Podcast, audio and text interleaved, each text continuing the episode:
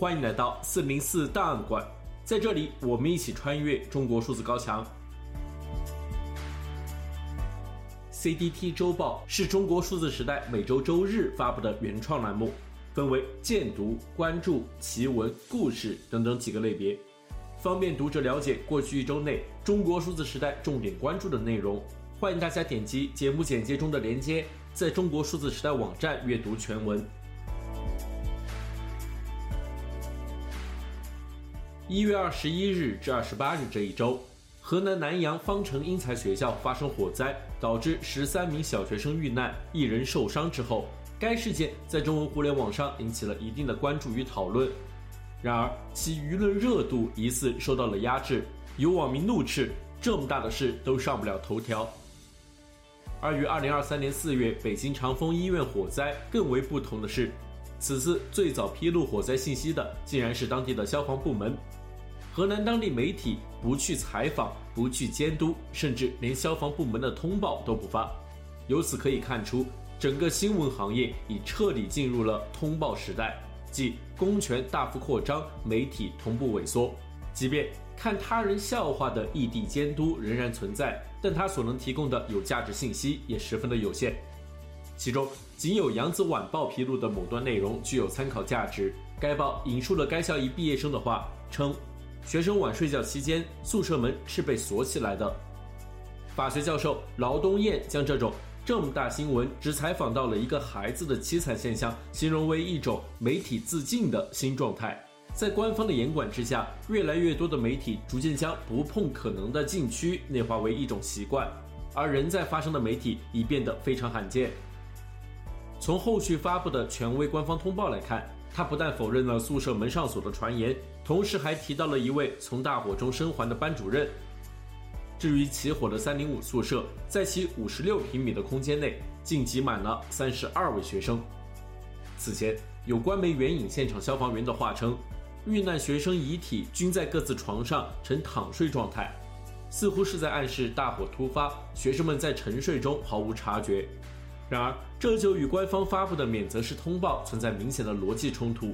例如，为何班主任没尝试唤醒学生？为何有些学生能够成功逃生？最后，方城英才学校的这场火灾陷入了真相扑朔迷离以及无人真正为此负责的困境。在一则网传热帖中，作者十分无奈地写道：“孩子入学前一定要搞清楚，这个学校宿舍的门窗上不上锁，组不组织恨这个恨那个。”食堂的饭菜里有没有鸭脖？仅在几天之后，江苏新余市又发生了一起源于地下冷库装修违规施工而引发的大火，造成至少三十九人死亡的惨剧。而这起事故中的多数遇难者都是某培训机构的职业学校学生。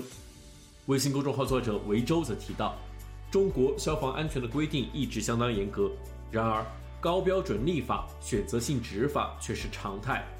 其根源在于缺乏透明公开的流程和法治，但在每一次灾难发生之后，强调从严监管的结果，只是增加了权力寻租的机会，却并不能避免灾难的重演。过去一周，中国小粉红在墙内墙外同步引爆了舆论热点。首先是几名小粉红与英国网红钢琴家卡瓦纳在伦敦圣潘克拉斯火车站爆发冲突。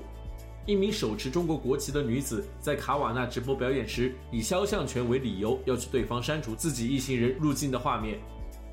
然而，在遭到拒绝并出现争执后，他的一名男性同伴突然暴喝 “Don't touch her”，并指控卡瓦纳种族歧视和性骚扰。It doesn't matter. Why you're touching her? Stop touching her! Don't touch her, please. Do not touch her, please. You are not the same age. Please do not touch her. Don't touch her. Please don't. 这场被镜头完整记录的街头纠纷，由于包含诸多亮点，例如为首的圆脸女子自曝与中国某电视台有保密合作，另一名红衣女子则强调自己为英籍，却持中国国旗离岸爱国，怒吼哥惊天一吼，恨不能吸引全火车站的目光等等。几人如此大闹，反倒吸引了全球目光，演变为了一起国际事件。后续的发展显然也令他们始料未及。先是有几人的官方背景陆续被网友扒出，后有大批的香港抗议者聚集于此地。而卡瓦纳也最终携小熊维尼玩偶重返，开始掌握了网络流量密码。这起事件也让不少网友联想到了去年出现在伦敦红砖墙的社会主义核心价值观涂鸦，其本质都是海外小粉红对西方公共空间的侵蚀。这种粗暴的中式说理，显然都引发了相似反弹，意外成就了两出辱华圣地。有网友将怒吼哥的 "Don't touch her" 总结为一种碰瓷瘾发作，并认为这是拥有巨婴价值观的战狼群体的共同特点。巧合的是，同期一位名为“战马行动”的粉红博主在墙内将反日举报推至了一个新高度。他指控南京某商场张贴的跨年广告包含旭日旗元素，并怒斥：“这里是南京，这里又不是东京。这里是南京，这里又不是东京，搞这个东西干什么？”实际上，该商场所张贴的仅是些普通的几何贴纸而已。但这种堪称神经病纠缠的举报，竟然还起到了效果。在官方介入之后，涉事广告被全部拆除，商场被处以严重警告，场地物业被责令整顿整改，对广告公司也进行了约谈。回顾战马行动此前视频，他还曾在上海某艺术展上拍摄一张带有红色太阳的海报，指责艺术展有问题。面对如此无理取闹，展方也不得不息事宁人。战马行动还特意在回访时得意宣称，展方确实有问题，否则他为什么要改？就在战马行动引起某种不受控的舆论加速之时，央视等官媒突然开始下场批评战马行动是以爱国的名义滋事碰瓷，以极端荒谬的行为博取舆论关注，认为这种泛滥式举报对个人、企业、社会百弊无一利，并强调。爱国不是生意，举报应有依据。很快，战马行动的抖音账号就无法解锁，疑似遭到封禁。在相关新闻评论区，有网友直白地点明了各种荒谬：一个粉红横行的世界，不就是你们期待的吗？为什么加速刹车都是由你们在踩呢？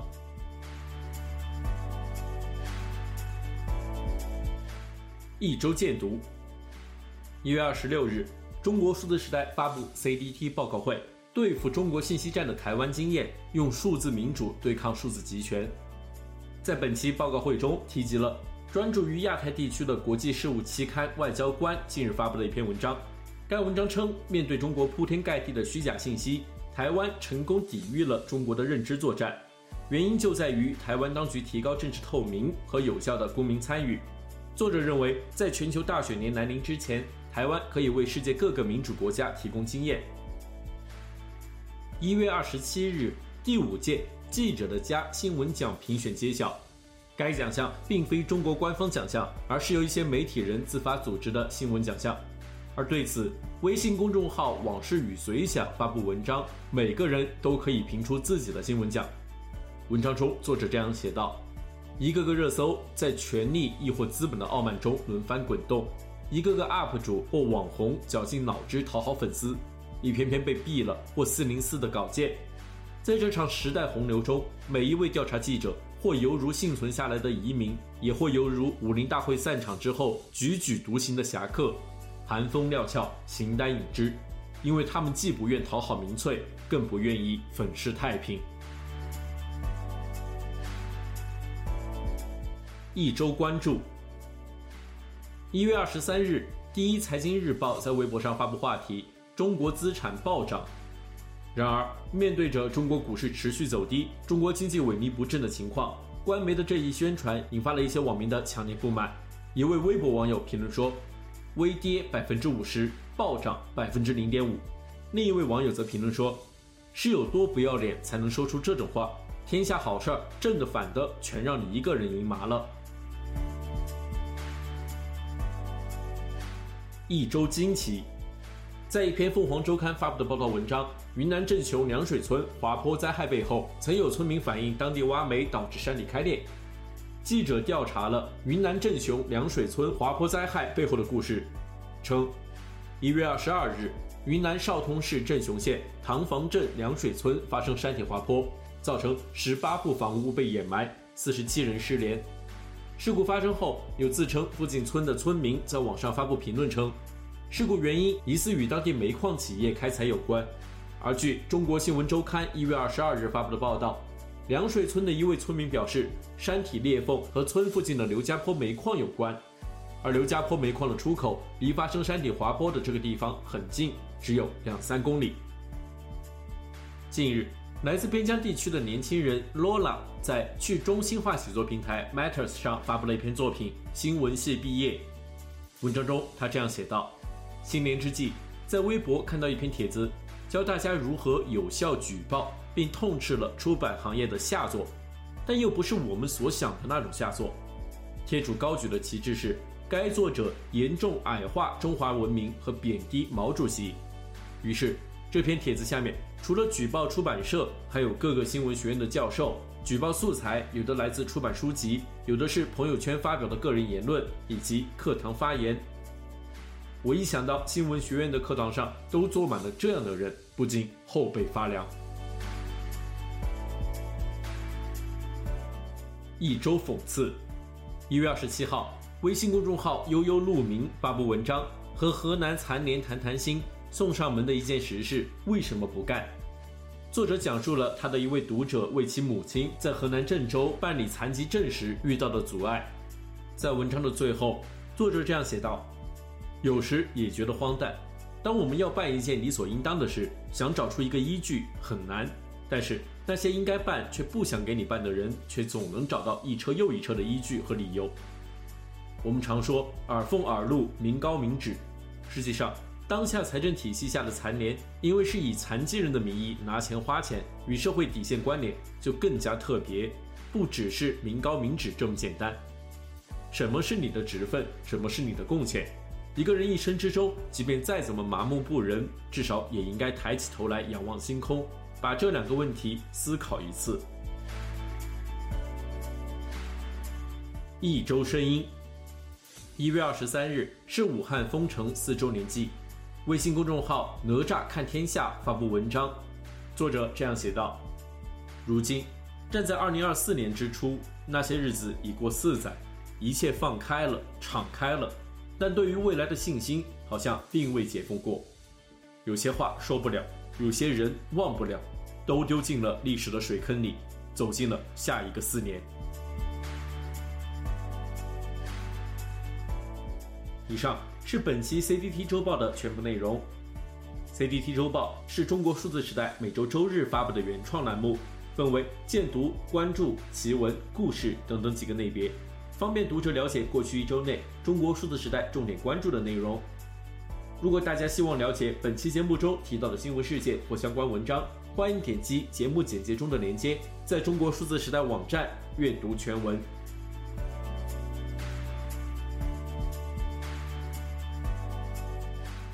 中国数字时代 CDT 致力于记录和传播中文互联网上被审查的信息，以及人们与审查对抗的努力。欢迎大家通过电报 Telegram 平台向我们投稿，为记录和对抗中国的网络审查做出你的贡献。投稿地址请见本期播客的文字简介。阅读更多内容，请访问我们的网站 cdt.media。